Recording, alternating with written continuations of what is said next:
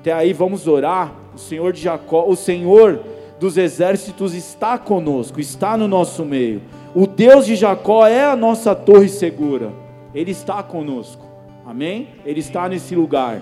Eu não sei se você tem reparado, mas hoje, não sei se só eu, se eu sou carnal demais, se, das, se nos outros dias eu não estava tão aberto ao Espírito, se nos outros dias eu estava viajando, mas hoje o negócio está diferente. Quem está percebendo isso? Amém? Nós passamos por um jejum. Alguém aqui fez o jejum dos 21 dias? Houve uma batalha. Nós estamos em batalha desde o nosso nascimento e até quando Jesus voltar ou até quando ele nos chamar para ele. Mas houve um jejum agora de 21 dias, uma batalha espiritual pela igreja, por mim e por você, e esse jejum encerrou ontem. E hoje nós vemos um mover diferenciado da parte de Deus. Não que nos outros cultos não houvesse, mas talvez, como eu disse, nós não tivéssemos desfrutado tanto dele. Mas talvez hoje, por saber desse jejum, por saber dessas batalhas, nós é, talvez nós estamos um pouco mais abertos ao mover de Deus.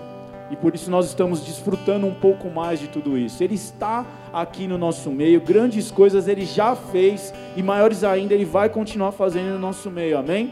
Vamos orar. Você não veio aqui para ouvir um culto, você não veio aqui para pegar um culto, você veio aqui para cultuar o Senhor, oferecendo um culto racional. Ele diz para a gente não ir no culto, mas para a gente oferecer um culto racional. Nós somos o sacrifício vivo. Antigamente eram oferecidos animais, ninguém entrava de mãos vazias na presença de Deus, no templo de Deus. Hoje não são mais oferecidos animais sem culpa, não são oferecidos animais que não tinham nada a ver com aquilo que estava acontecendo, animais que não queriam. Ou seja, hoje nós mesmos nos oferecemos como sacrifício. Amém? Nós estamos aqui na presença do Senhor, Ele está aqui, Ele se agradou de ti, Ele se agradou de mim, Ele nos trouxe até aqui. Amém? Senhor, nós te agradecemos por tudo aquilo que o Senhor fez no nosso meio. Nós te agradecemos porque o Senhor nos trouxe aqui. Nós te agradecemos porque foi o Senhor que nos escolheu. Não foi a nossa bondade, não foi a educação que recebemos do nosso pai e da nossa mãe. Não foi nada disso que nos trouxe aos teus caminhos. Não foi nada disso que nos trouxe essa casa. Não é a voz de um homem que nós queremos ouvir, que a tua igreja quer ouvir, que eu quero ouvir. Eu não posso fazer nada por eles, eu não posso fazer nada nem por mim mesmo, meu Deus. Nós todos dependemos do Senhor, do teu Santo Espírito, da tua palavra e da vida que há nela. Jesus é a palavra, Jesus é o caminho, Jesus é a verdade, Jesus é a vida. Por isso, Jesus, nós te pedimos, se manifesta nessa casa Olha para cada coração, para cada necessidade, Senhor. O Senhor nos conhece, o Senhor sabe de cada batalha, sabe de cada dificuldade, sabe de cada necessidade, conhece cada desejo. Aliás, muitos deles foi o Senhor quem colocou nos nossos corações. Nós te pedimos então, em nome de Jesus Cristo, nos fortalece, meu Deus. Nos ajuda contra o sono, contra o cansaço físico, contra, em nome de Jesus Cristo, a fome, tudo aquilo que estaria te tirando a nossa paz, estaria tirando a nossa atenção da tua palavra, meu Deus, em nome de Jesus Cristo. Nós te pedimos, nos ajuda a ser um corpo, alma e espírito. Um, um, nos ajuda a te entregar, meu Deus, toda a nossa atenção a ti, meu Deus. Em nome de Jesus, nos ajuda a estarmos atentos, Pai. Nós te entregamos o nosso amanhã, te entregamos o nosso trabalho, as pendências, as contas a pagar, as metas a bater. Nós te entregamos tudo. Nós vamos sim amanhã, depois de amanhã, até o final do mês, porque ele ainda não acabou, dar o nosso máximo, o nosso melhor. Mas agora o que podemos fazer é dar o nosso melhor a Ti, em atenção, meu Deus, em nome de Jesus Cristo, em esforço para entender, para receber, para estar com o coração aberto, Senhor, para aquilo que o Senhor vai falar, não somente para ouvir e achar bonito, meu Deus, mas para colocar em prática, porque é desses que o Senhor se agrada, aqueles que ouvem e guardam a tua palavra e colocam ela em prática, em nome de Jesus Cristo. Mas para isso nós dependemos do Senhor. Não conseguimos, Senhor, executar a tua palavra, demonstrar, meu Deus, em nome de Jesus Cristo, toda a tua bondade, o teu caráter sem o Senhor, sem a tua força, sem o teu Santo Espírito. Por isso nós te pedimos, nos ajuda não somente a ouvir, mas a praticar a tua palavra, em nome de Jesus. Amém. Glória a Deus. Glória a Deus. Amém? Glória a Deus. Aleluia. O Senhor é bom. Amém? Nós estamos iniciando, como foi dito aqui, uma série sobre Davi. Quem aqui conhece Davi? Não é o Davi, meu filho, não, que está no ministério infantil, amém? É o Davi da palavra de Deus. Davi é uma bênção, né? Eu sou suspeito a falar de Davi, o Davi da palavra, tanto que o próprio Deus ele deu o nome do meu filho de Davi, né? Eu gosto muito de Davi, mas não daria o nome do meu filho de Davi, não porque, como eu disse, eu gosto muito, mas daria outro nome, daria Judá. Minha esposa já falou que não. Judá não, ela falou, daria, sei lá, Zorobabel, mas Davi eu não daria não. Mas é, eu gosto uns nomes diferentes, porque a gente, às vezes a gente tem uns traumas, né? Eu me chamo Tiago, e na época, na chamada na escola, tinha uns cinco Tiago na minha sala. Sempre tinha um milhão de Tiago, né? Aí você é mais um. Eu era reconhecido pelo sobrenome, era Marins. Aí depois fui reconhecido pelo apelido, era Dog, né? Que eu tinha os bochechão de Bulldog. Aí ficou dog. Até hoje algumas pessoas me conhecem por dog, né? Aí uns falam, mas por que dog? Cachorro, o que, que é isso? Cachorrão? Eu falei, não, tá amarrado em nome de Jesus, não é isso não. Entendeu? Que era bochechudo mesmo. Enfim, e aí a gente não quer, não quer, não queria dar esse, eu não gostaria de dar esse nome, que o meu filho não passasse pelas mesmas coisas. Mas não se trata do que a gente quer, mas do que Deus quer. E no meu tempo não tinha muito Davi. Mas hoje todo canto que você vai tem uma criança chamada Davi. Que bênção, né? Tudo que eu não queria. Mas Davi é uma bênção. Hoje a gente entende que não é só se chamar ou não, ter um nome igual ou não, mas é a vontade de Deus. Engraçado que antes de, de, gente, do nosso filho nascer, Deus já tinha dado o nome dele, já tinha falado que ia ser homem. E, e ele tinha falado: não é só o filho, o filho de vocês que vai se chamar Davi, é a geração de Davi. E se a gente pegar o nome de Davi, Davi quer dizer amado, amado, amado por Deus. E a gente repete isso sempre que possível, eu falo por Davi. Sabe o que é seu nome, Davi? Amado. Papai te ama, papai do céu te ama, porque você tem dois papais. Você tem um que é falha e tem um que não falha. Aí ele fala para mim, né? Porque eu não tenho mais meu pai terreno, né? Ele fala, você tem um papai só, né? É o papai do céu, né? Eu falei, é, papai João já morreu, né? Que era o meu pai. Ele fala, não, mas eu tenho dois papais. Eu falei, isso aí, você tem dois papais. Um que é bom e um que está aprendendo, né? E glória a Deus por isso. Glória a Deus. E existe, e nós vivemos hoje a geração dos amados. Os amados. Você vê que a, a, a população, o homem, ele nunca foi tão corrompido como hoje. E ao mesmo tempo em que o homem é corrompido como é, certo? Certo ou errado? Quem aqui é da geração dos 40 anos? Quem tem mais que 40? Poucos. Quem tem entre 30 e 40? Boa parte, nós. Antigamente, né? Vamos falar carnalmente. Você gostava de uma menina, você chegava na menina, às vezes meio com o pé atrás, quem tem entre 30 e 40, às vezes tinha que tomar uma para ter um pouquinho mais de coragem. Isso aqueles que, como eu, não nasceram na igreja. Aqui a gente sabe que o procedimento correto é você, você conhece, você vai perguntar para o líder, você vai saber qual é a célula da varoa ou do vaso, se você for mulher. Você vai saber se ele é de Deus, você vai ver algumas atitudes. Aí você vai orar pela situação. Deus confirmando você, de repente vai chegar no líder ou na, na líder e vai sondar, ver como que está a pessoa, dizer sobre as suas expectativas, tal, vai ver se tudo vai dar certo. Talvez vocês vão começar a orar junto. Orando junto, as coisas vão acontecendo, Deus vai confirmando, vai haver o namoro, depois o noivado, depois o casamento. Certo?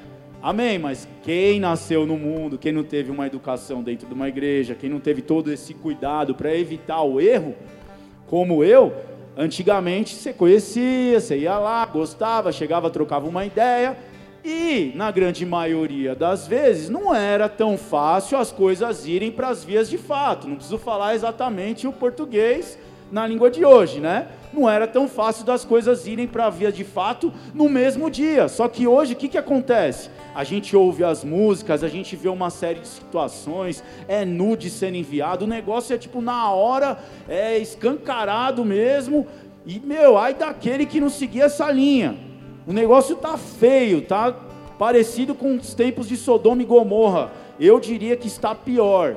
Eu diria que está pior. Eu não conhecia exatamente, eu vejo a palavra falando sobre Sodoma e Gomorra, sobre a prostituição, a fornicação, o sexo a rodo acontecendo, mas eu imagino que nos dias de hoje está pior do que Sodoma e Gomorra.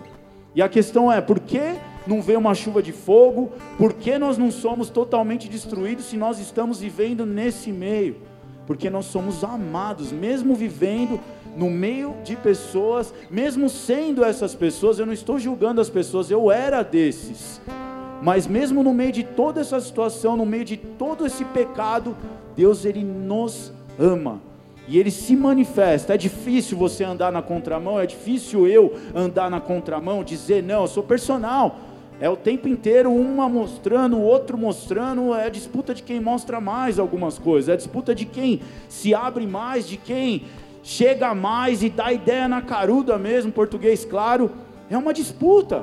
E você andar na contramão é difícil, é diferente. Você é o é o quadrado. Você é o santarrão. Quem é uma série de coisas, você é julgado. Porém, nós somos luz em meio às trevas. No momento, a própria palavra diz que no meio da escuridão, Quanto mais escuro for, quanto mais trevas, quanto mais pecado houver, aquele que estiver em Jesus, aquele que permanecer nele, brilhará. Jesus ele diz que não se pode esconder, não se pode esconder uma candeia, uma vela, uma luz, não se pode esconder, ele coloca no lugar para iluminar num lugar alto. Ele não está falando de você ser chefe, ele não está falando de você ser patrão, ele não está falando de você ser exaltado na frente de homens. Ele está te dizendo que você vai brilhar. Eu e você vamos brilhar mesmo no meio desse tempo. Nós somos amados.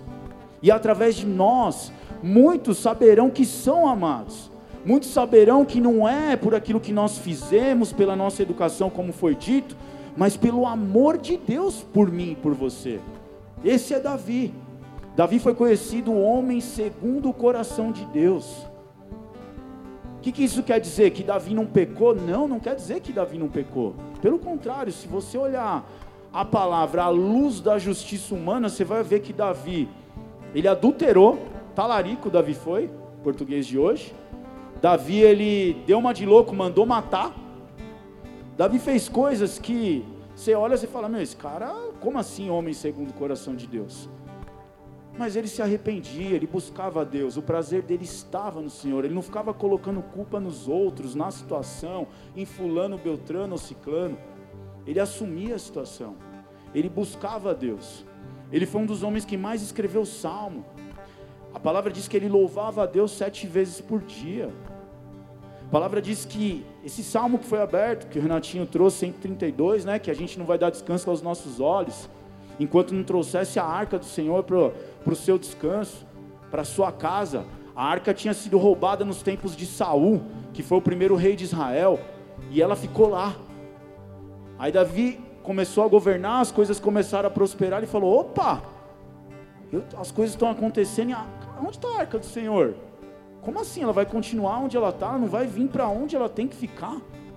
E mais do que isso, Davi ele construiu uma tenda Moisés ele tinha instruído o povo a fazer um tabernáculo, onde eram oferecidos sacrifícios, onde o sumo sacerdote entrava uma vez por ano, uma pessoa entrava uma vez por ano no Santo dos Santos, no lugar onde Deus se manifestava, no lugar onde Deus dava as instruções, ele tinha que estar limpo, ele tinha que estar puro, ele entrava até com sininho dentro desse lugar, porque ele, se, se ele tivesse um pecado, se ele não tivesse se arrependido de um pecado, lá dentro ele era fulminado.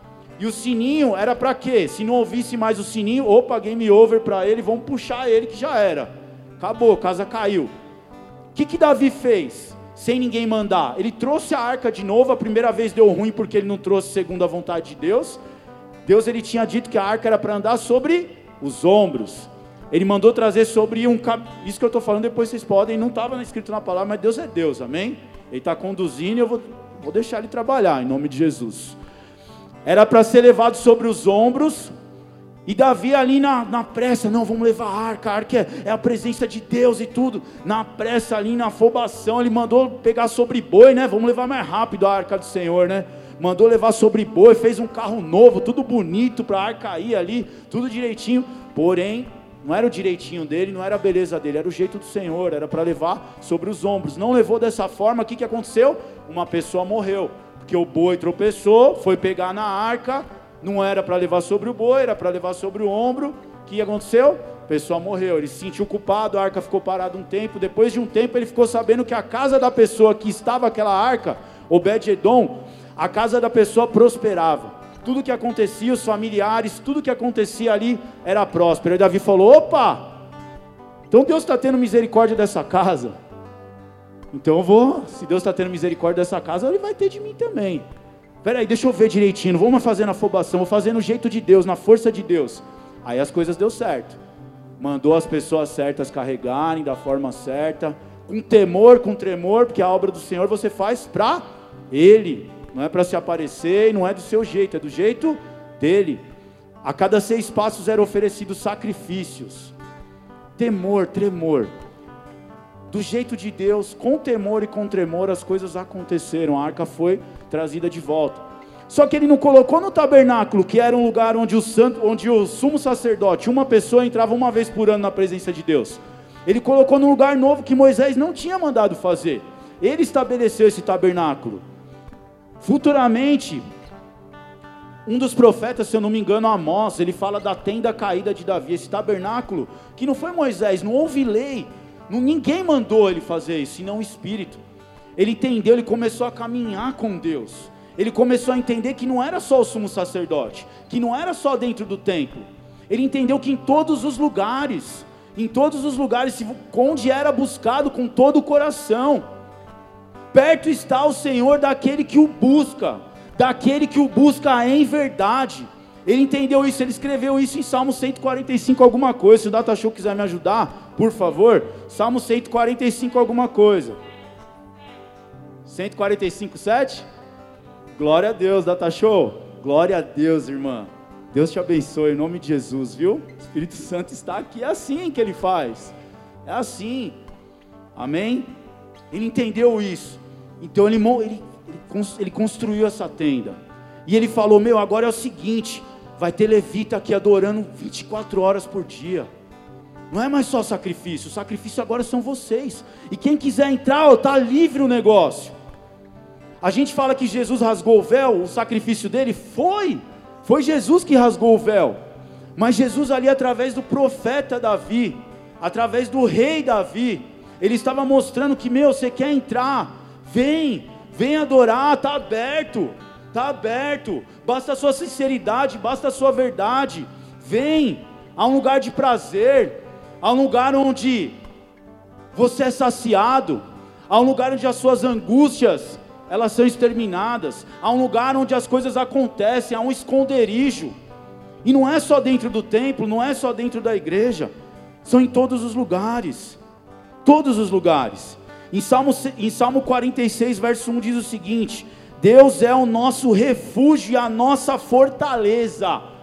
Eu ia até trazer uma outra palavra que fala também sobre Davi, mas ele falou: não, é sobre fortaleza que eu quero falar. E quem aqui, quem aqui, vamos lá, o que, que, você, que, que você tem como fortaleza na sua mente, Vitão? Fortaleza é a sua fé, beleza. Glória a Deus. Felipe, o que, que é uma fortaleza para você? Que vem de primeira na sua mente? Um, alicerce. Glória a Deus. Um lugar firme. Amém? Alguém quer mais quer falar? Lu? Sua fé? Glória a Deus. Eric? Lugar seguro. Eu também penso em lugar seguro.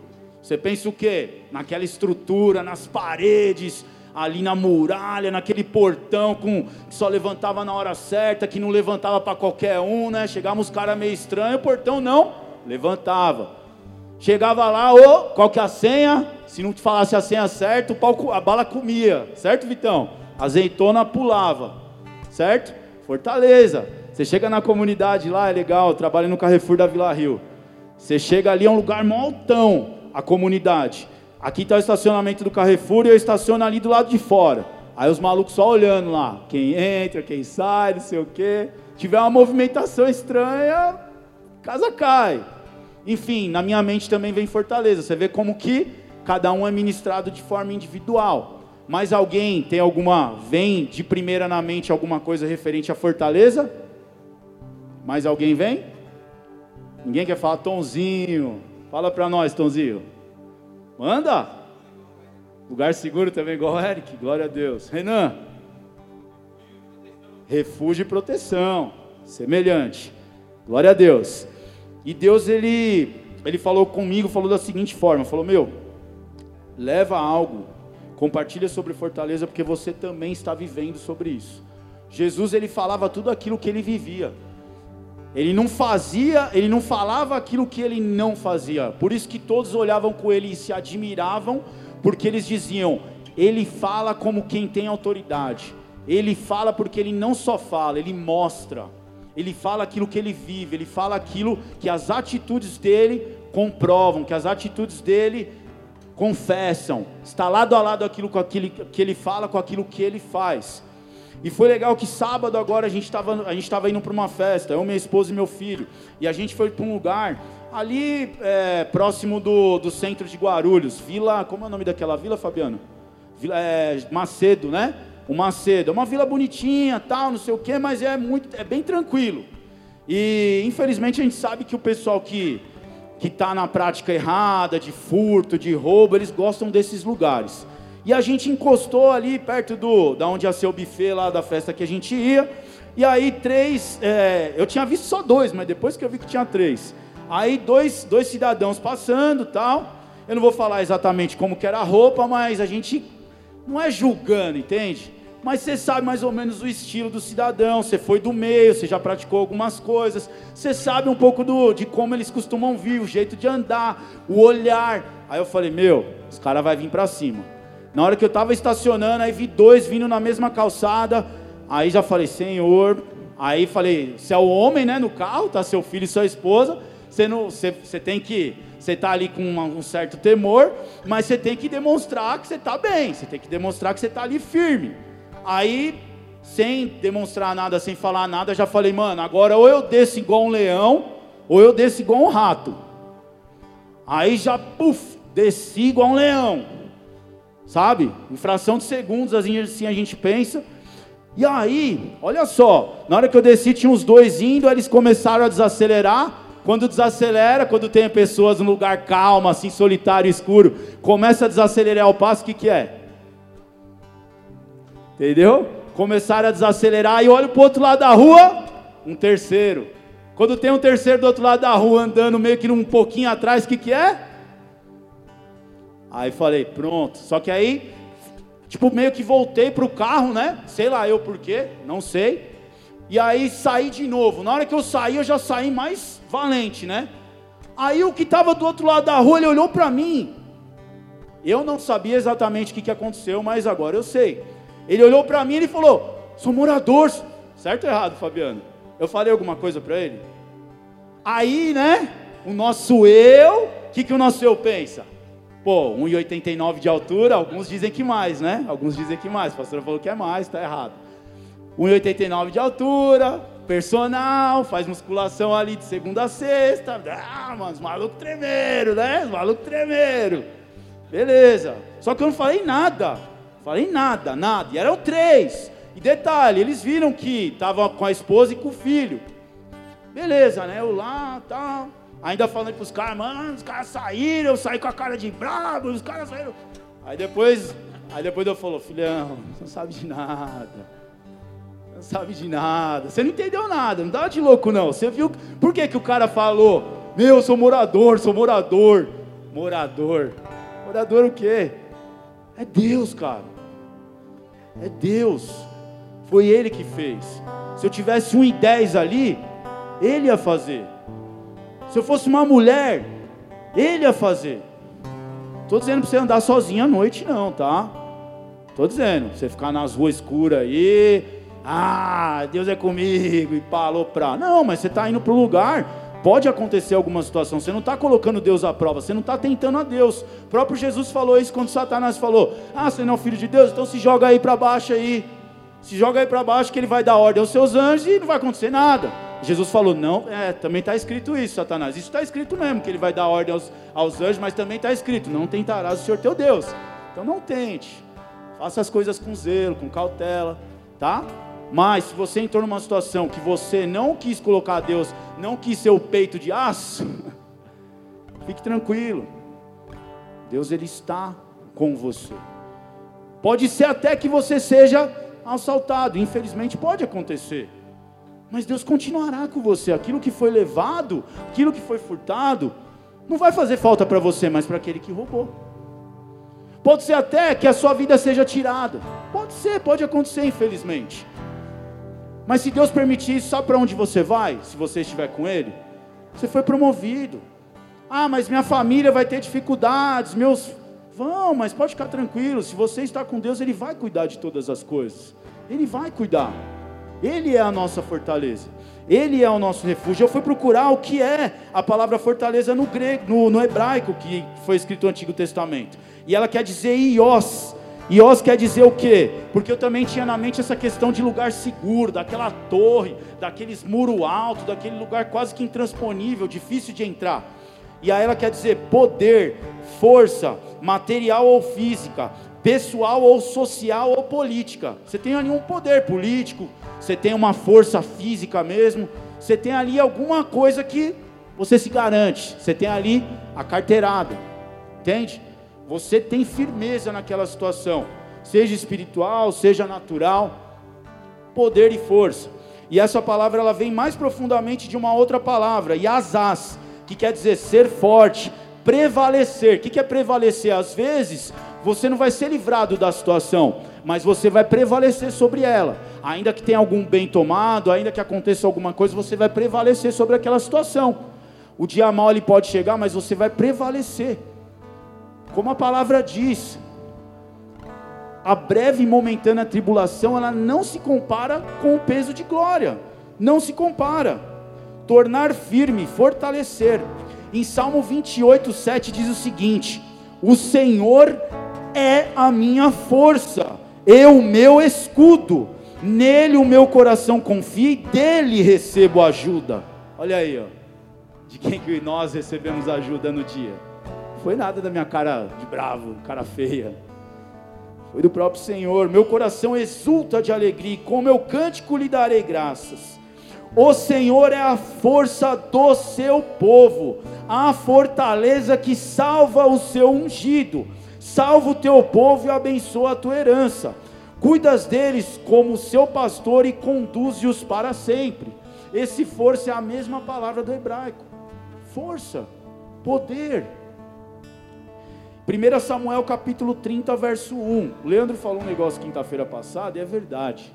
É, às vezes a gente recebe a oportunidade de vir aqui, né? Os diáconos, como eu. E, e a gente é falho, a gente erra e tudo, mas geralmente, se você analisar, a gente fala os mesmos versículos quase toda vez que a gente vem, né, Leandro? Você acontece isso também? Um dia você vai ter oportunidade também em nome de Jesus, você vai perceber isso. E esse é um deles. 1 Samuel 31. Quando Davi e seus soldados chegaram a Ziclag, no terceiro dia os amalequitas tinham atacado Negueb e Ziclag e haviam incendiado a cidade. Levaram como prisioneiros todos os que lá estavam, as mulheres, os jovens e os idosos. A ninguém mataram, mas os levaram consigo.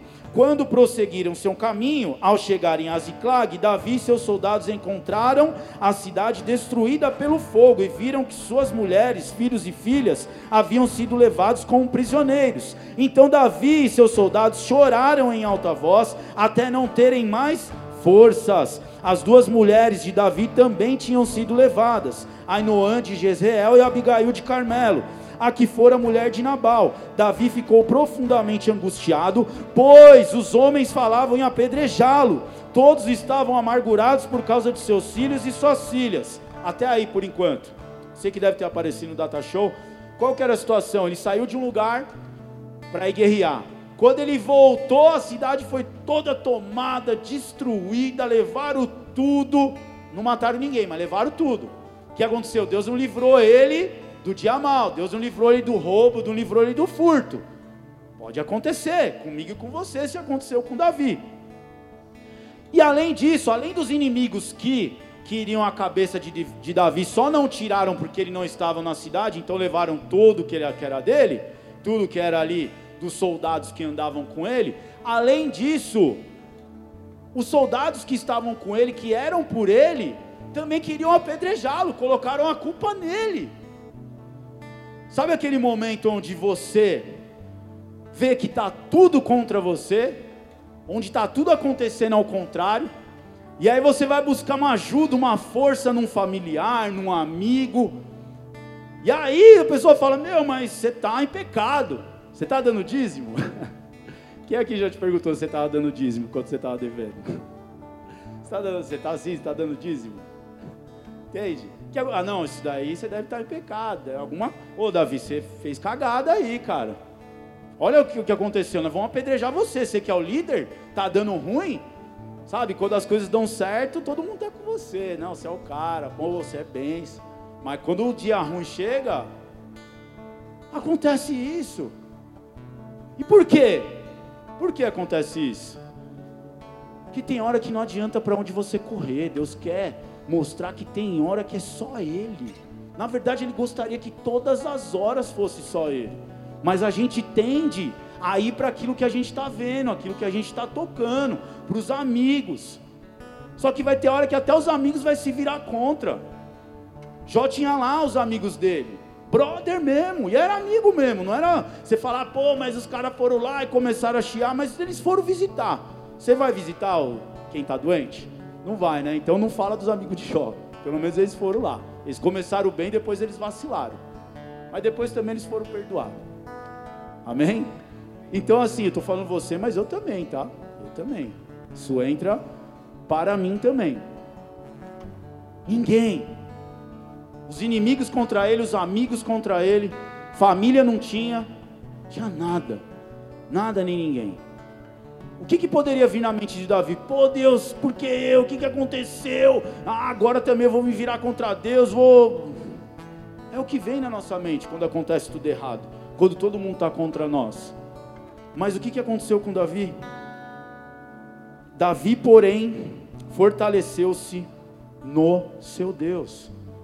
Davi se fortaleceu no Senhor no momento desse, onde está tudo dando errado, onde nem familiar, onde nada nem ninguém, onde não tem governo, não tem NSS, não tem nada, não tem trabalho, é só o Senhor.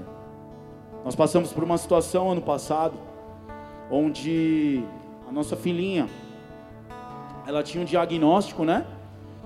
Na, no ventre da minha esposa de trissomia no cromossomo 18, síndrome de Edwards. Depois você pode pesquisar se você quiser.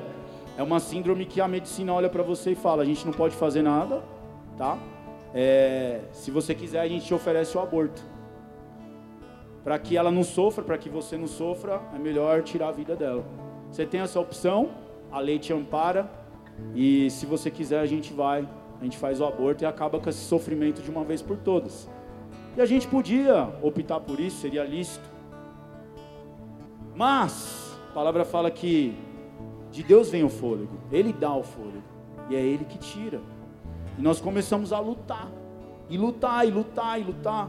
E nós éramos ali objeto de estudo, nós fomos num lugar fazer um exame, e os médicos ali, sabe, era alegria, né? Era algo diferente, porque a grande maioria, graças a Deus, das crianças nascem perfeitas, sem nenhum tipo de diagnóstico. Então eles estavam ali estudando algo que era diferente ali o ultrassom sendo mostrado, aí falando, ó, oh, tá vendo, o cérebro tem um buraco, tá vendo essa partezinha aqui é diferente, tá vendo os pezinhos como que tá se formando. Então era ali um objeto de estudo. Alguns sorrindo, outros, não que eles estavam errados, e não estou ali, sabe, falando mal de ninguém. É o estudo deles, para eles é normal, para o médico é normal essas coisas. Para o médico informação é normal essas coisas. Só que a gente estava ali no meio. E cada vez que a gente ia, os médicos até tentaram dar o seu melhor, nos confortar, mas eles não podiam fazer nada por nós. A medicina não pôde fazer nada por nós. Os amigos até tentaram, a gente recebeu presentes, a gente recebeu força, alguns, como o Tom, subiram um monte, fomos orar juntos. Mas na verdade, na verdade, ali, quando, enquanto eu jejuava, enquanto eu resolvi lutar por ela, para que ela fosse totalmente curada, para que toda a maldição fosse quebrada no nome de Jesus, era nos joelhos de Jesus que, que eu estava.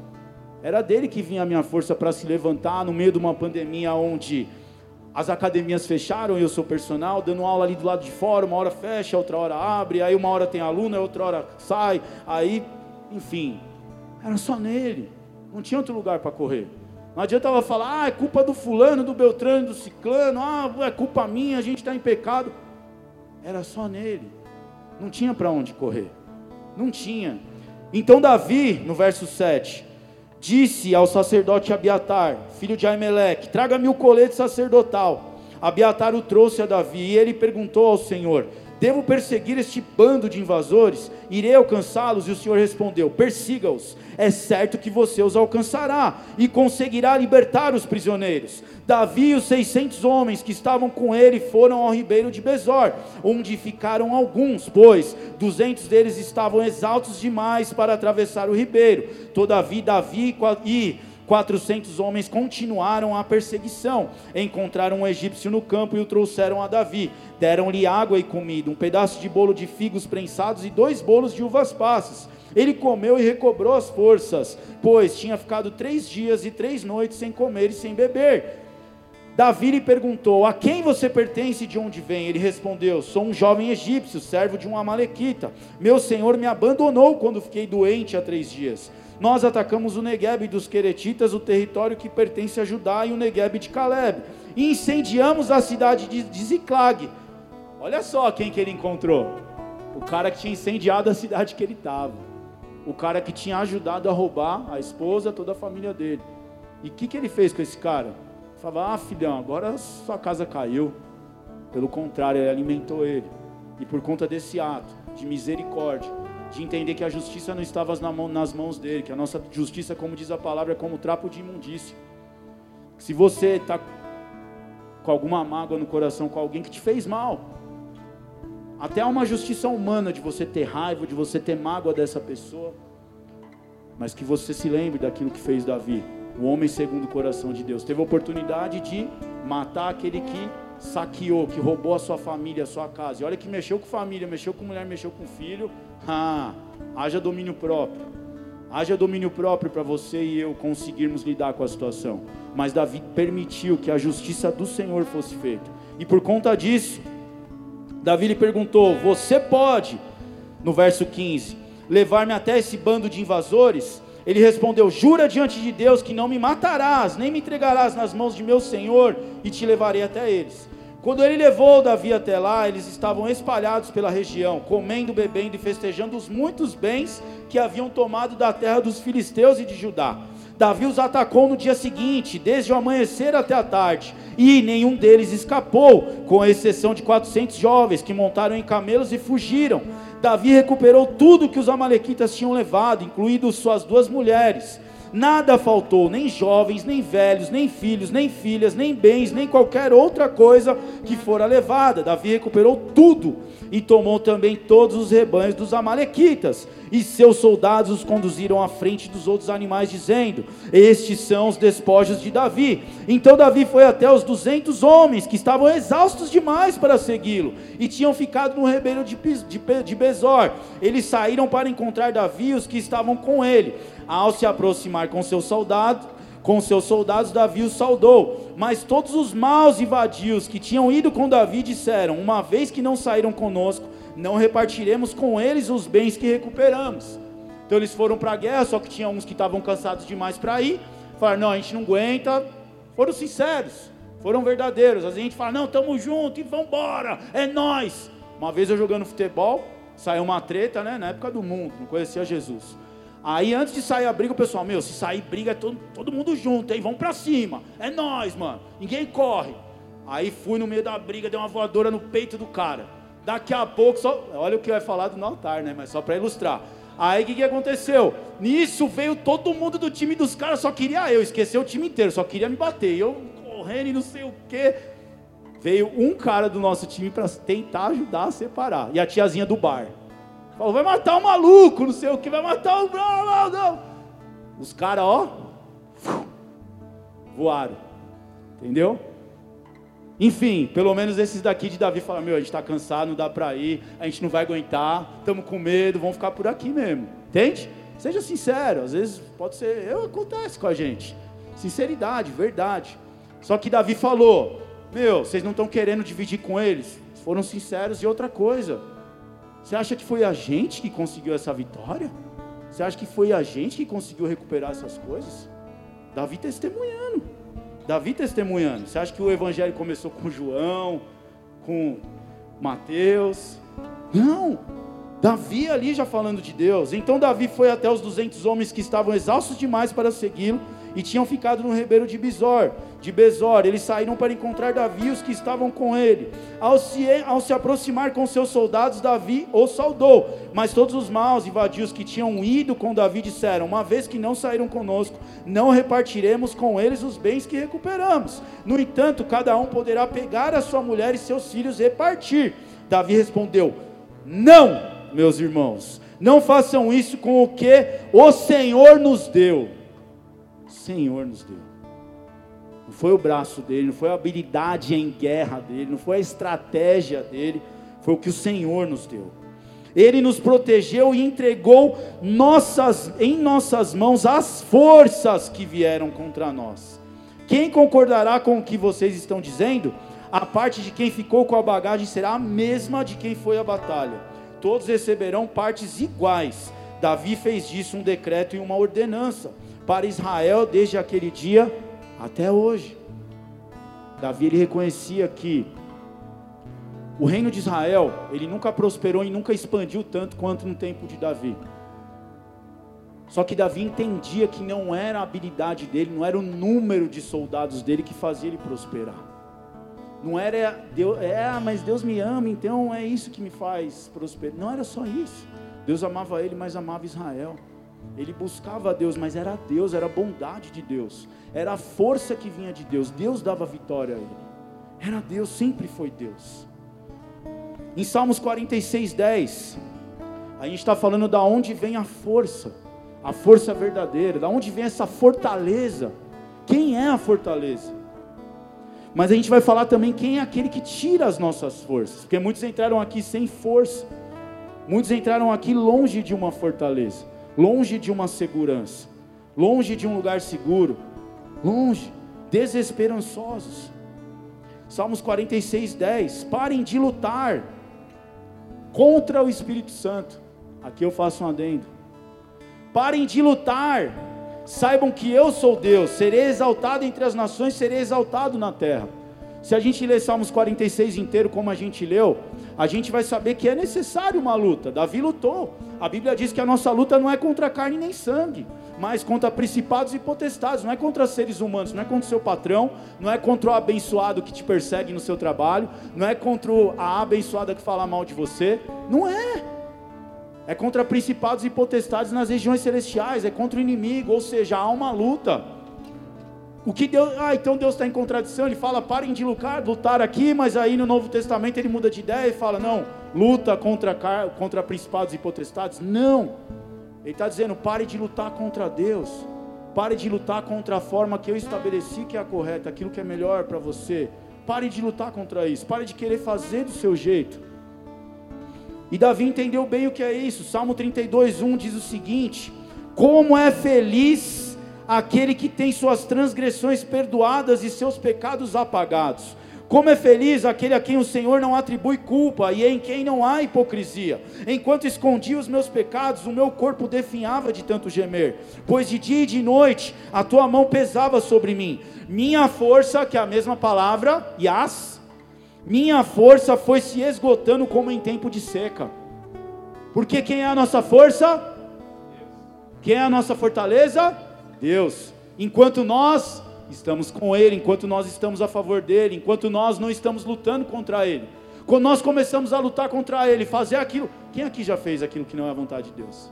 Quem aqui já fez algo que Deus falou? Não faz, não vai, não, não, não. Aí você, não, vou, estou sentindo no coração. Quem já fez isso? Só eu? O que aconteceu? Se estrepou, como eu. A gente fala para o Davi, né? Esses dias ele estava lá na malcriação, bateu porta, pô, foi bater a porta, bateu na, fechou na mão dele. Aí a gente falou para ele, tá vendo? malcriação não compensa.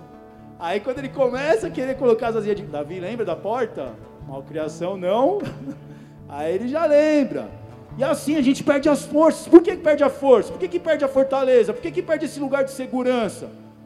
Porque a gente tá, começa a lutar contra Deus. Aí ele fala: opa, então vai lá. Vai lá. Faz aí do seu jeito.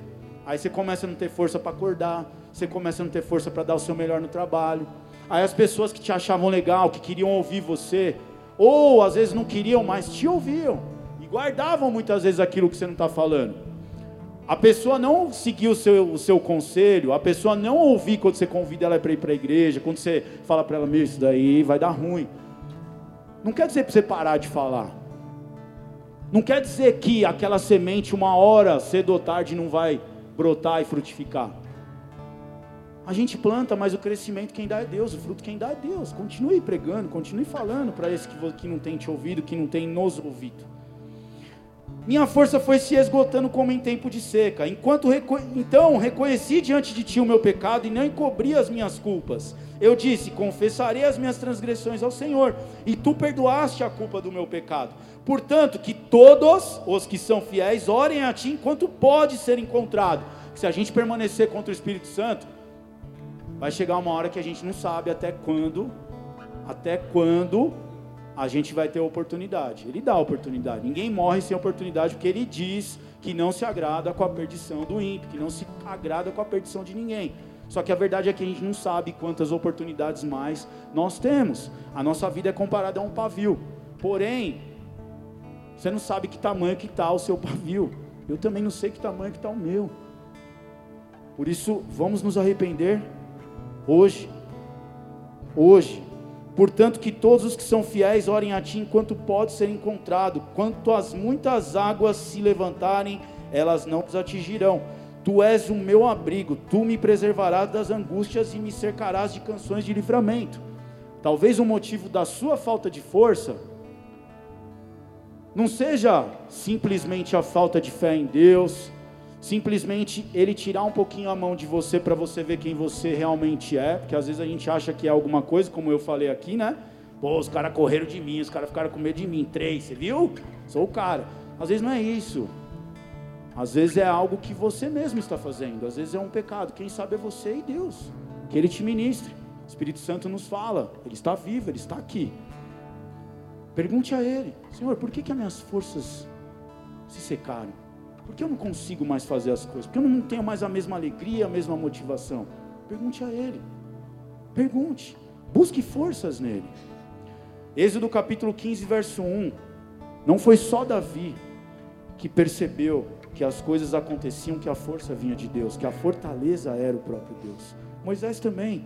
Então Moisés e os israelitas entoaram este cântico ao Senhor. Cantarei ao Senhor, pois triunfou gloriosamente. Lançou ao mar o cavalo e o seu cavaleiro. O Senhor é a minha força e a minha canção, que é, ele é a minha salvação. Ele é o meu Deus e eu o louvarei é o Deus de meu pai, e eu o exaltarei.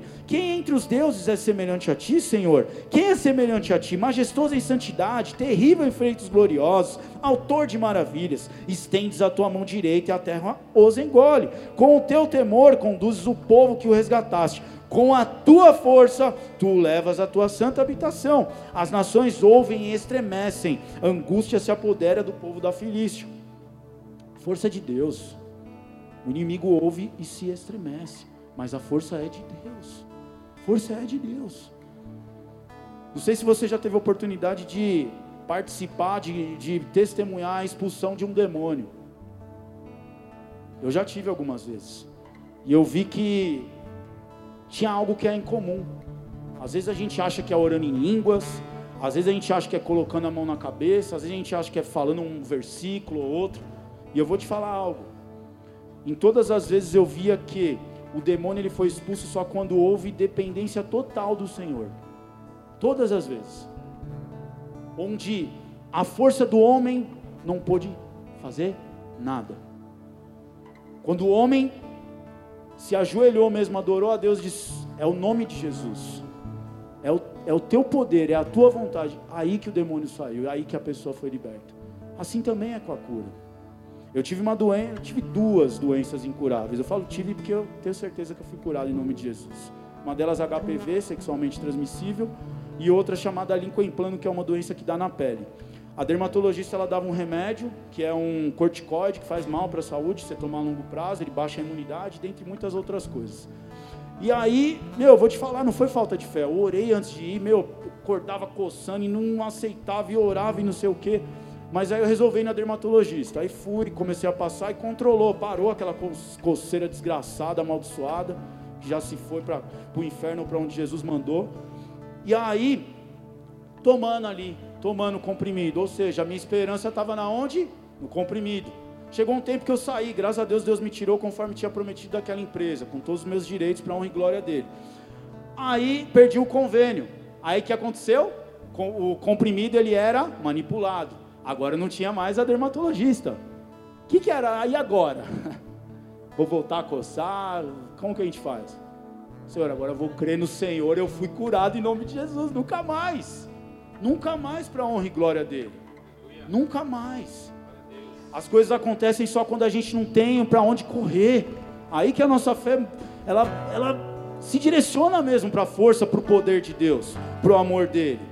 Salmo 59, 16: Mas eu cantarei louvores à tua força, de manhã louvarei a tua fidelidade, pois tu és o meu alto refúgio, abrigo seguro nos tempos difíceis. Ó oh, minha força, canto louvores a ti, tu és o Deus o meu alto refúgio, o Deus que me ama. Salmo 62, 11. Uma vez Deus falou, duas vezes eu ouvi que o poder pertence a Deus. Contigo também, Senhor, está a fidelidade. É certo que retribuirás a cada um conforme o seu procedimento. Salmo 84, 5. Como são felizes os que em ti encontram sua força e os que são peregrinos de coração. Nós somos peregrinos nessa terra. A sua força não tem que ser voltada para conquistar um carro, uma casa, isso tudo é legal. Mas o seu tesouro não é nada disso. Você é peregrino aqui. E se Deus te chamasse hoje? E aí? O que você falaria para ele? Senhor, eu voltei todos os meus esforços para isso e o Senhor me levou. Agora, se os seus esforços estiverem em outras coisas, você pode ficar tranquilo, que se Jesus te falar, você vai falar: Jesus, fiz a tua vontade, fui premiado agora, a coroa de glória está me aguardando. Amém? Salmo 147. Ó soberano Senhor, meu Salvador poderoso, tu me proteges a cabeça no dia da batalha, meu Salvador poderoso, meu Salvador de fortaleza, meu Salvador forte. Provérbios capítulo 18, verso 10. O nome do Senhor é uma torre forte, os justos correm para ela e estão seguros. A riqueza dos ricos é a sua cidade fortificada. No que, que você está acreditando? No Senhor, que é a torre forte? Ou na sua riqueza, no seu trabalho? No seu décimo terceiro? Na sua PLR? No que, que você está acreditando? Isaías capítulo 12, verso 2. Nós estamos encerrando. Deus é a minha salvação. Terei confiança e não temerei. O Senhor, sim. O Senhor é a minha força e o meu cântico. Ele é a minha salvação. Isaías 26, 1. Naquele dia este cântico será entoado em Judá. Temos uma cidade forte, temos uma fortaleza. Deus estabelece salvação como muros e trincheiras. Tem um salmo que diz que, como em volta de Jerusalém estão os montes, os montes altos, que trazem ali uma segurança natural, uma segurança ali, em paisagem sim, mas se você, for se você tentasse invadir Israel, você veria a dificuldade que era por conta dos montes, por conta dos lugares elevados. Era muito difícil invadir aquele lugar. Só que Davi ele olha e fala: Meu, como em volta de Jerusalém estão os montes, assim é o Senhor em volta do seu povo. Ele é quem nos fortalece, Ele é a nossa torre segura, Ele é a nossa fortaleza. Jeremias capítulo 51, 53. Mesmo que a Babilônia chegue ao céu e fortifique no alto a sua fortaleza, enviarei destruidores contra ela, declara o Senhor. Ou seja, não adianta você, ah, não vou fazer assim, mas não vai ter Deus que vai me derrubar. Vou fazer do meu jeito, eu vou acumular, eu vou prestar, um, vou fazer o que for e aí, meu, eu vou ficar seguro. Eu vou investir nesse recurso, eu vou colocar na poupança, eu vou colocar em vários lugares o meu dinheiro, porque aí eu vou ter uma velhice tranquila. e você não sabemos de nada. Vem da Babilônia o som de um grito, o som de grande destruição vem da terra dos babilônios. O Senhor destruirá a Babilônia, ele silenciará o seu grande ruído. Ondas de inimigos avançarão contra grandes águas. O rugir de suas vozes ressoará. Eu não estou falando para você não ter uma previdência, eu não estou falando para você não pagar o INSS, nada disso. Só estou dizendo para você não achar que isso é a sua fortaleza, o seu lugar seguro, é a sua força. Amém? Miqueias capítulo 5, verso 1. Reúna suas tropas, ó cidade das tropas. Pois há um cerco contra nós. O líder de Israel será ferido na face, com uma vara. Mas tu, Belém, Belém Efrata, embora sejas pequena entre os clãs de Judá, de ti virá para mim aquele que será o governante sobre Israel. Suas origens estão no passado distante, em tempos antigos.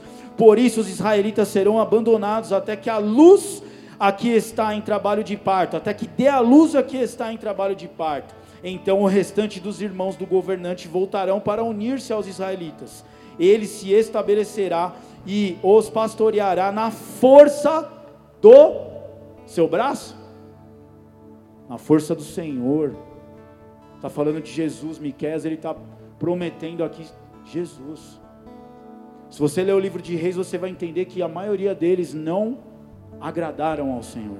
A maioria não agradou ao Senhor, porque cada um fez o seu jeito. Cada um fez na força do seu braço. Uns buscavam aliança com outros reis, outros se casavam com rainhas de, outro povos pra, de outros povos para ter paz. A maioria não fez do jeito do Senhor.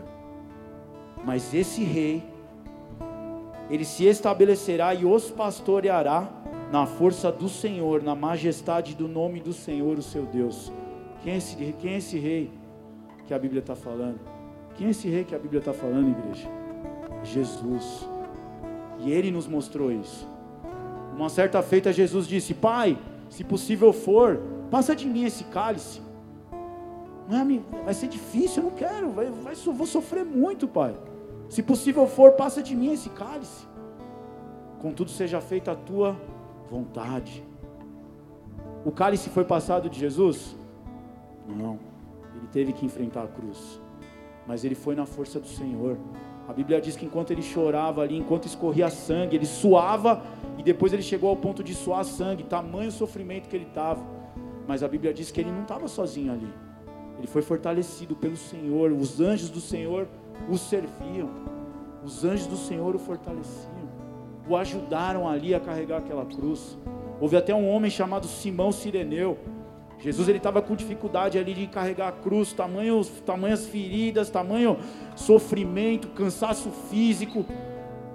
E houve um homem ali que ajudou ele a carregar a cruz. Não as feridas, não o sofrimento, não o escárnio que ele passou por mim e por você. Mas ele foi ajudado por Deus, ele foi fortalecido. Pra... E olha que foi duro. Como foi duro? E você não imaginamos. A gente tem apenas uma breve ideia daquilo que Jesus passou na cruz. Isaías capítulo 9, verso 1. Mas ele conseguiu porque ele se fortaleceu no Senhor. Ele se fortaleceu no Senhor. A fortaleza dele era o Senhor e continua sendo. Isaías capítulo 9, verso 1, para a gente finalizar. Pode se colocar de pé em nome de Jesus. A gente até louvou, né? Isaías 9. Glória a Deus. Contudo, não haverá mais escuridão para os que estavam aflitos no passado ele humilhou a terra de Zebulon e de Naphtali, mas no futuro honrará a Galiléia dos gentios, o caminho do mar junto ao Jordão. O povo que caminhava em trevas viu uma grande luz. Sobre os que viviam na terra da sombra e da morte, raiou uma luz. Fizeste crescer a nação e aumentaste a sua alegria. Eles se alegram diante de ti como os que se regozijam na colheita, como os que exultam quando dividem os bens tomados na batalha pois tu destruíste o jugo que os oprimia. Havia um peso sobre mim e sobre você, mas Jesus está destruindo nessa noite. A canga que estava sobre os seus ombros, e a vara do castigo do seu opressor, como no dia da derrota de Midian, pois toda a bota de guerreiro usada em combate e toda a veste revolvida em sangue serão queimadas como lenha no fogo. Porque um menino nos nasceu, um filho nos foi dado, e o governo está sobre os seus ombros. Ele será chamado Maravilhoso Conselheiro, Deus Forte, em algumas versões poderoso, Deus Forte, Deus da fortaleza, Pai eterno e príncipe da paz. Ele estenderá o seu domínio e haverá paz sem fim sobre o trono de Davi e sobre o seu reino, estabelecido e mantido com justiça e retidão, desde agora e para sempre. O zelo do Senhor dos exércitos fará isso. Ele é o Deus forte, Ele é o Deus da fortaleza. Jesus Cristo. Houve uma promessa, essa promessa foi cumprida. A virgem ficou grávida. A virgem deu à luz. Jesus nasceu, cresceu como eu e como você, obedeceu a mãe, o pai, aprendeu, sofreu, morreu e ressuscitou. Hoje está à destra do Pai. Ele está à destra do Pai. E Ele quer fortalecer a mim e a você nessa noite. Feche seus olhos em nome de Jesus. Feche seus olhos. Esse momento é para você que andava sem força. Para você que não entendia da onde vem o vigor, da onde vem a vida. Jesus ele disse que as palavras dele são espírito e vida. Ele é a ressurreição e a vida. Você não tinha forças mais para se levantar, você não tinha mais forças para fazer as coisas, você não tinha mais alegria. Quantas vezes passou pelo seu coração vontade de tirar a própria vida, você não via sentido para mais nada. Mas hoje você entendeu, Deus falou ao seu coração de uma maneira especial que Ele sempre te guardou, que foi Ele quem não permitiu que você tirasse a tua vida. Ele que permitiu que você não fosse para um lugar de trevas, de ranger de dentes, para o inferno. Se você tirasse a sua vida, provavelmente era o lugar que você iria, mas Ele não quis isso para você. Ele te guardou, Ele te preservou e Ele te diz que Ele tem planos de bem, não de mal. Ele tem planos de bem, não de mal. Ele te diz que a sua vida nunca mais será a mesma a partir de hoje. Ele te diz que Ele te pega pelas tuas mãos, Ele te chama pelo teu nome, Ele te fortalece. Receba a força do Senhor, em nome de Jesus. Apenas pare de lutar contra Ele, pare de lutar contra a vontade dEle. Se entregue a Ele, entregue sua vida a Ele. Como eu entrego a minha vida? Basta você fazer uma oração seguida de fé e as suas atitudes no dia a dia a partir de hoje acompanharem a sua fé. Você não estará mais sozinho. Você não estará mais sozinho. Ele estará contigo te fortalecendo para fazer a vontade dele que é boa, agradável e perfeita. Não é pesado. Não se preocupe com o que você vai deixar de fazer, com o que você não vai poder fazer. Pelo contrário, agora que você vai poder fazer todas as coisas, aquilo que você antes podia fazer e aquilo que você não conseguia deixar de fazer. Havia coisas que você não conseguia deixar de fazer, como eu. Eu era escravo, viciado em algumas coisas. E eu me ajoelhei, eu falei: "Deus, me ajuda, eu não consigo". E no dia que eu entreguei a minha vida a Jesus, são 11 anos sem beber, são 11 anos sem me masturbar, são 11 anos sem me deitar com uma mulher fora do casamento, com uma mulher sem ser a minha esposa. São 11 anos sem ficar de ideinha de louco. São 11 anos sem corrupção, sem ficar de esquema por dinheiro. São 11 anos, errando sim, falhando, porque nós somos humanos. Esse é o seu momento. Eu não sei aquilo que você não conseguia deixar de fazer, aquilo que você era escravo, mas você vai receber força hoje para vencer, para vencer sobre o vício, para vencer sobre a doença. Você vai ser curado hoje em nome de Jesus. Você vai ser curado. O HPV que eu tinha adquirido por lutar contra Deus, por não fazer a vontade de Deus, Ele me curou também, Ele me perdoou. E a prova disso é que nunca mais eu tive sintoma. Você vai ser curado daquilo que você adquiriu por aquilo que você fez. Em nome de Jesus Cristo. Ele nos mandou curar os enfermos. Você só precisa entregar sua vida para Ele, parar de lutar contra Ele, fazer como Davi, confessar os seus pecados e não mais esconder a sua culpa isso que você precisa. Se você crê em tudo isso, se você crê em Jesus que está aqui, você está sentindo, você está ouvindo, você... é algo diferente aquilo que está acontecendo hoje. Foi a noite que Ele escolheu para mim e para você. Faz essa oração comigo com fé, acredita com todo o seu coração, e Ele vai, Ele vai habitar em você hoje e para sempre. Ele nunca mais vai deixar você, e você nunca mais vai deixar Ele.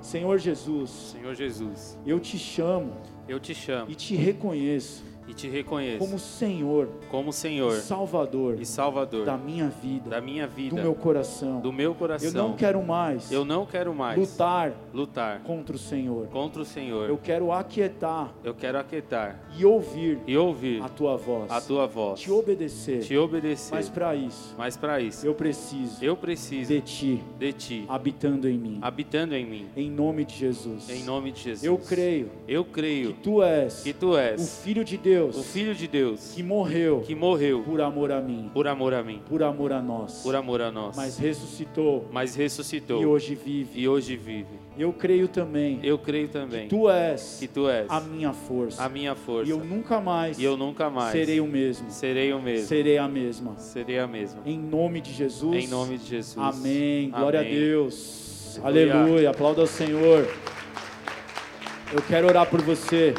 Senhor, em nome de Jesus, eu te apresento estas vidas, estes homens e estas mulheres que se entregaram, que te reconheceram como Senhor e Salvador.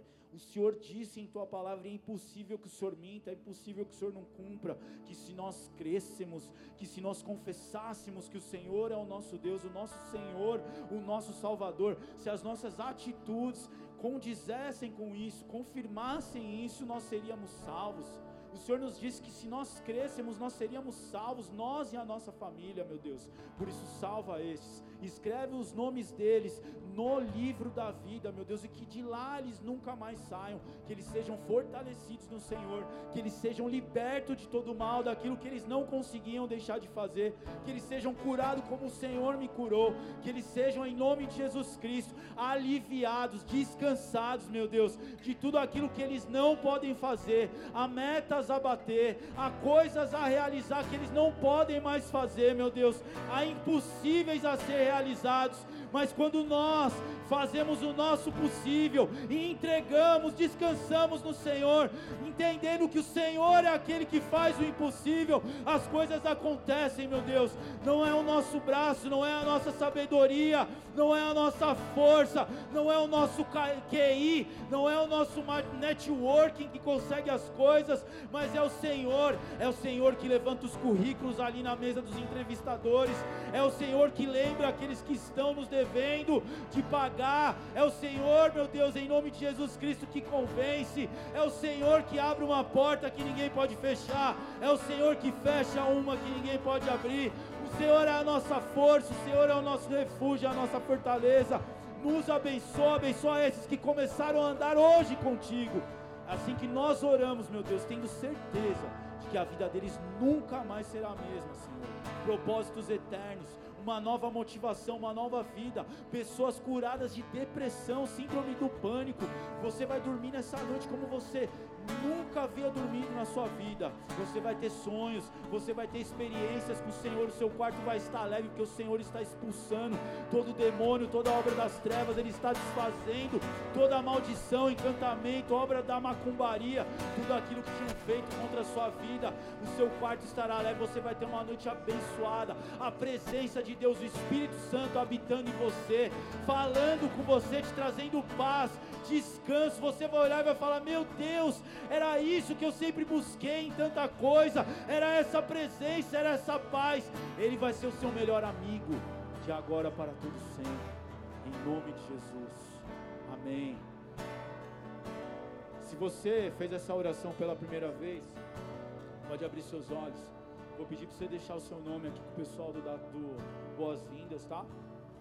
Pode ficar tranquilo, ele não quer saber sua conta, eles bancários, eles não vão te cobrar nada. Fique em paz, pelo contrário, eles vão te apresentar pessoas que vão caminhar com você, que vão te ajudar nesse, nessa nova caminhada, que vão ajudar você nessa fortaleza. Amém? Vão te fortalecer em nome de Jesus Cristo, a família, sua nova família, os filhos de Deus, em nome de Jesus Cristo. Deixe seu nome com eles, não saia daqui sem fazer isso, por favor. Vamos adorar o Senhor em nome de Jesus. Glória a Deus. Lutamos com armas de fé e nada irá resistir enquanto adoramos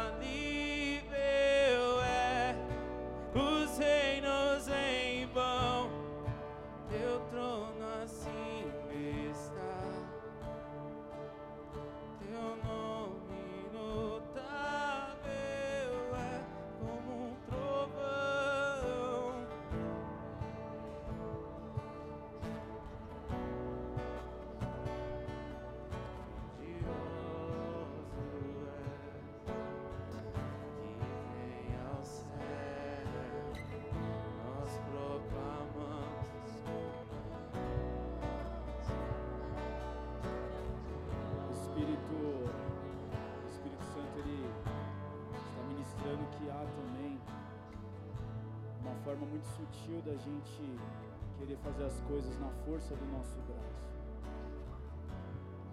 Achar que temos o controle, a sabedoria de algo, que sabemos orar. Deus ele está falando sobre a questão da oração.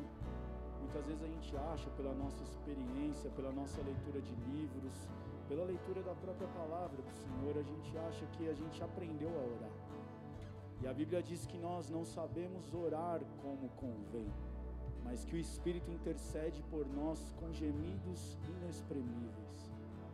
Deus ele já batizou muita gente aqui com o dom das línguas. A Bíblia diz que aquele que ora em línguas não ora a homens, não fala a homens, mas em mistério ele se comunica com Deus. E ninguém o entende, nem ele mesmo. A Bíblia diz também sobre o outro dom da interpretação das línguas, e diz também para a gente buscar por esse dom. Mas se você ainda não tem esse dom, mas você tem o dom das línguas, você tem orado em línguas, eu estou falando isso também porque foi algo que eu vivi hoje. Há tanto tempo eu não orava tanto em línguas durante o dia. Hoje eu tive um dia difícil. Aliás, meu dia já começou difícil. Eu tinha que acordar às 5 e meia da manhã e o despertador não tocou. E não foi culpa do despertador, foi eu que não coloquei. Eu estou usando um despertador novo e eu acabei não colocando ele, porque ele é diferente. Você tem que colocar lá, você tem que apertar o botão dormir para ele entender que você está dormindo e te acordar na melhor fase do sono para você acordar tem um momento certo e esse aplicativo é bacana para você que está buscando ter uma melhor qualidade do sono. Porém, Deus é a nossa qualidade do sono. Eu tinha esquecido de acordar, eu vou te falar, minha esposa não acorda, eu tenho um sono muito mais leve que o dela. É muito mais fácil eu acordar, mesmo sem o despertador, do que ela. E Deus usou ela para me acordar 15 para 6 ali na pressa ali, sabe, uma correria, já acordei difícil ali, sabe? Eu, eu tenho ali um, uma rotina um pouco mais tranquila, levanto, faço café ali e tal. E hoje foi uma correria. E daqui a pouco eu nunca, dez anos trabalhando praticamente no mesmo lugar, nunca tinha perdido a minha chave e não encontrado. E hoje, na hora de ir embora, cadê a chave? Procura aqui, lá, vai em todos os lugares. Fiz tudo o que eu podia fazer na minha força e nada de encontrar a chave. Na hora que eu falei, meu, vou desistir, vou buscar lá outra, estou orando aqui, estou buscando, não está aparecendo. Tinha, tava falando com Deus aí, um cidadão já estava no caminho para pegar a chave reserva, ligou e falou: Meu, achei essa chave. Glória a Deus por isso. Só que no meio de todas essas batalhas e outras mais que foram acontecendo durante o dia, eu ali só orando em línguas, porque a nossa humanidade ela quer murmurar, ela quer reclamar da situação, ela quer ver aquilo que está dando errado. E eu vou te falar nesses dias onde está difícil, você está numa luta com a sua mente, com a sua carne, ore em línguas. Se você ainda não tem, pede. A Bíblia diz para buscar com zelo os melhores dons. Aí você começa a orar em línguas, aí você não entende, você fala, meu, eu não vou orar muito tempo, porque eu estou repetindo a mesma palavra e não estou entendendo nada, e não está dando certo, Deus não está ouvindo coisa nenhuma. É Satanás falando na sua mente. Ah, eu estou repetindo a palavra do meu irmão, isso daí não é dom, coisa nenhuma. Satanás falando na sua mente. Ah, mas é quando o Espírito abrir a minha, a minha boca, é quando ele falar. Satanás, o Espírito não fala em línguas, você fala em línguas. Você fala em línguas. O Espírito está em você, ele já te deu. Se você pediu e você teve fé, a Bíblia diz que quando a gente pede com fé, já pede agradecendo, porque você já recebeu, mas é você que abre a sua boca. Deus está falando para pessoas que não, que estavam buscando e não tinham recebido, não tinham crido. E está falando para você que já tinha recebido, mas não estava colocando em prática. Está falando para mim que não estava colocando em prática, que já tive experiências maravilhosas. Deus mostrar coisas específicas de pessoas, dar sabedoria, falar de coisas e você falar para a pessoa, pessoa, é isso mesmo, e começar a chorar e tal, durante uma oração em línguas. E sabe por que, a gente não ora tanto? Porque a gente não está no controle, você não entende nada. Você tem que ficar ali na dependência, o tempo que for necessário, até que Deus faça alguma coisa. E às vezes você vai ficar e não vai, você não vai ver nada ali na hora. Só que a Bíblia diz que aquele que ora em línguas, ele edifica a si mesmo. Ele edifica a si mesmo. Você não está vendo, mas você está sendo fortalecido na fortaleza do Senhor. Eu sei que já está tarde, eu gostaria muito, o Senhor sabe disso, Ele é minha testemunha de encerrar agora. Mas eu vou pedir você que ora em línguas, abra o céu nesse lugar. Você que não ora, receba em nome de Jesus Cristo. Receba nesse lugar. O instrumento vai tocar e nós vamos, nós vamos ter um momento aqui com o Senhor. Ninguém vai tocar em você, o Senhor já tocou em você. E é você que ora em línguas. Orandabanaia, suriandaralabadarabashai, arabassou. Yerere badara basu riyandara bara başayara basu. Orololor riyandara bara bara başayara basu riyandara basu riyandara basu. Orelelelelelelele balarara ya basuriye dere bana ya yasso. Orelele balara dara basuriye dere bana yara yasso. Orelele bada suriye dere bana ya yaro yerere balara yas. Orelelelelele bana basuriye dere balara dara yas.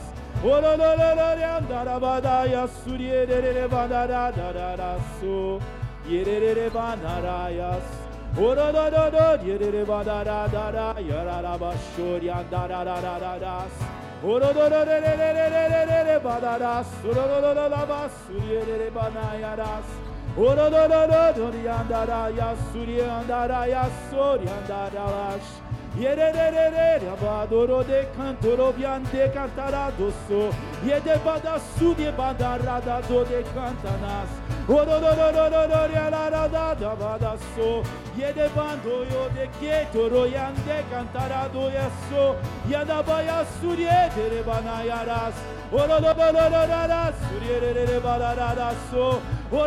do de de de de de ras. Rokote kata sokote ye. Oh!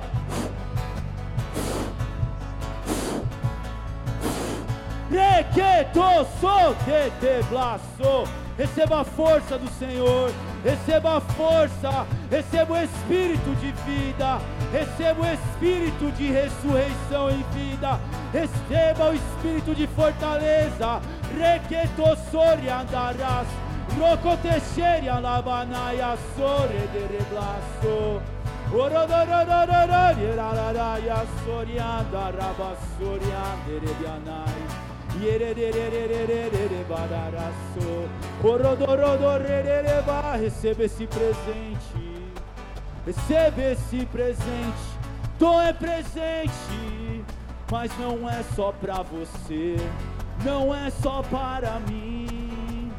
Edifica-se a ti para edificar a outros.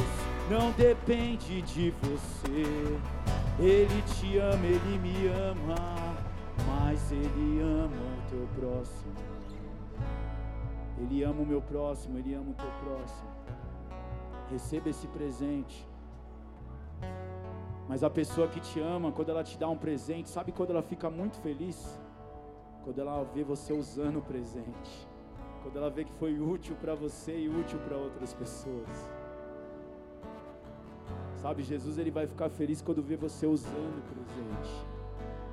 Dom é presente, gift, presente. Use esse presente, usufrute desse presente. Você vai ter experiências maravilhosas em nome de Jesus. Deus vai abrir o céu sobre a tua vida. Você vai ter visões. Você vai ter revelações. Deus vai te dar o coração das pessoas enquanto você estiver orando em línguas.